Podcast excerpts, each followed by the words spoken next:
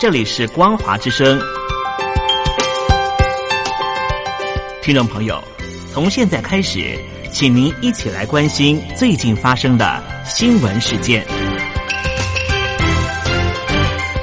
欢迎收听《光华随身听》。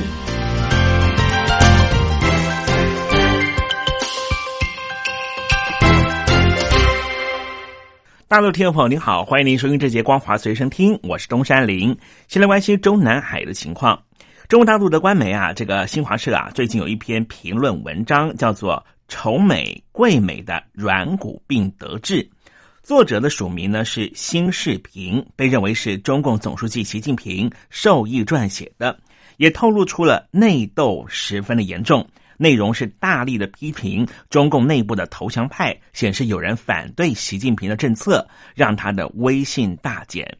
这篇文章批评那些贵美者，往往是逢美必捧，逢中必贬，信奉外国的月亮比中国圆。对父母之邦极尽能事的诋毁，还乐于编织各种美国童话，对于美国政客倒行逆施。这些人明白装糊涂，或是帮着洗白，反而当中国发展取得更大成就的时候，这些人眼中却不值得一提。新中国在他们眼里看来是一无是处，他们也把美式价值奉为圭臬，在斗争中甘愿担任投降派。这篇文章到底告诉我们什么呢？时事评论员杨威认为，这篇评论文章显示出习近平的决策遭到严重的挑战，也证实文章批评的这些人的确公开讨论了放弃美中对抗，在中国内部产生了明确的影响，这让习近平威信大减。但是，习近平仍旧尝试维持信心，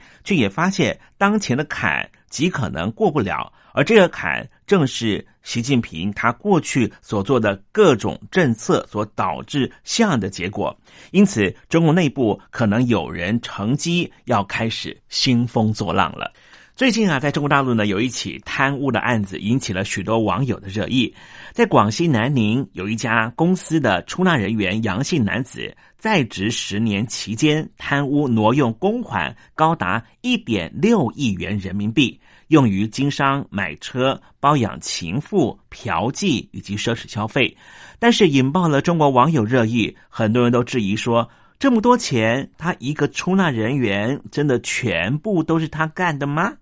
报道中指出啊，杨姓男子呢在十六号受审的时候呢，公诉机关指控杨姓男子担任某家公司的出纳期间，利用职务之便和单位管理的疏失。透过思科银行业务的清启章填写现金交款单，并且变造了现金交款单，偷盖财务专用章和法人的印鉴，修改了同事报账现金支票的金额、数额等方式，十年来是侵吞了公款一点六九亿元。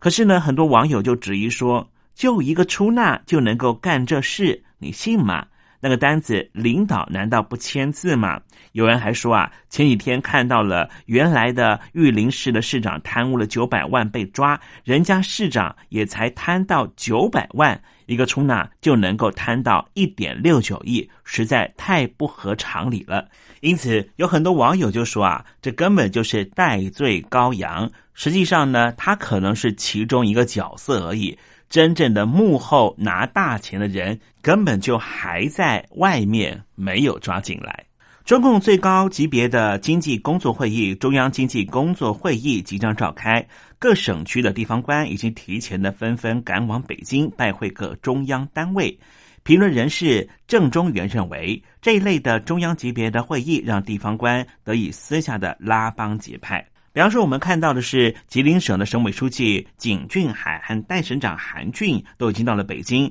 而青海省的省长信长兴、湖南的书记许达哲也都已经到了北京。像是信俊海和韩俊啊，在这段期间就率领他的官员去拜会了中央官员。秦俊海啊，特别是拜访了中共的官媒《人民日报》的社长啊，也是总编辑了，主要就是希望呢，未来如果有什么事情的时候呢。能够淡化处理，或是有出什么好事的时候，能够呢特别报道了啊。那么这些人呢，确实呢都进行了各自的会谈。据悉，这些地方首长确实是引起了中央的注意，也希望能够得到积极的回应。在十六号的时候啊，美国跟中国方面呢本来要举办一场高层的视讯会议，没有想到呢。北京方面呢是缺席了，引起了美国军方高层的批评，这是中国不遵守协议的另外一个例证。但是呢，北京当局方面呢稍后表示啊，会议没有能够如期举行，在于中美双方没有就会议内容达成共识，并且说这件事情的责任完全在美方。美军的印太司令部的司令海军上将戴维森呢，在声明稿当中指出，所有国家未来在与中国磋商协议的时候，应该将中国这一番的爽约之举引以为戒。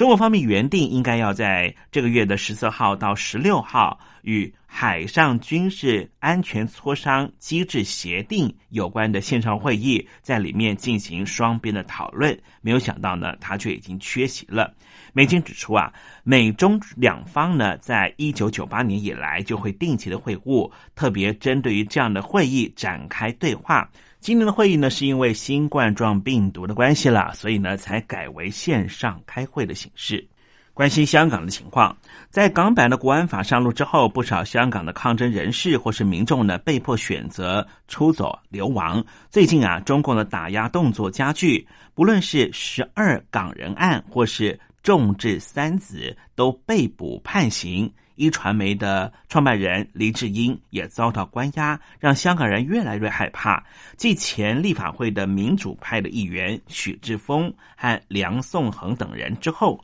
学生组织学民思潮成员徐颖婷也在十七号宣布已经离开香港，难过的向仍旧留在香港的抗争人士道歉。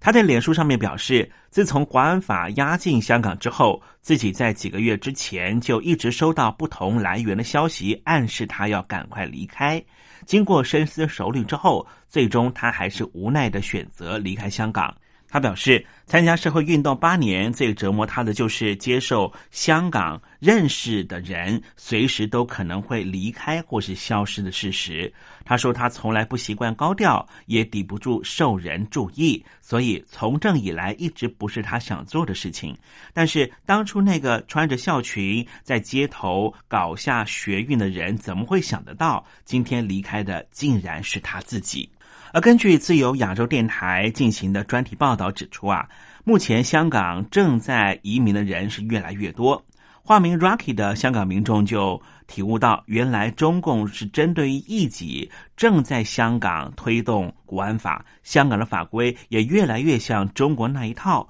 让人觉得法治不复存在，对未来也没有什么信心。而又看到前立法会的议员许志峰和家属的银行户头被香港政府冻结，更让 Rocky 觉得早就。对这个亚洲金融中心为傲的香港完全丧失了信心，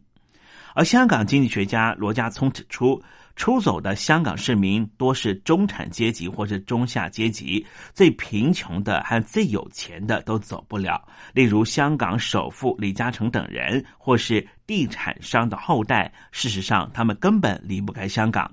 而香港民意研究所的副行政总裁钟建华认为，香港人这一次移民和一九九七年的移民潮有所不同。当时是香港人对于回归中国不抱期望，不过当时的香港政局相对稳定，处于民主化的阶段，多数香港人是抱持观望的态度。而现在香港人出走，一方面是不愿意子女继续受到北京当局的洗脑，也有许多人是因为政治上的担忧，恐慌性是比以前还强的更多。香港人感受到自己的生命安全和财产是有及时性的危险。今天国际上最重要的新闻就是法国的总统马克宏在十七号确诊了武汉肺炎，就是新冠状病毒肺炎啊。他在十四天之前曾经会晤了好几国的国家元首还有欧盟的官员，目前这些国家领导人都宣布自主隔离。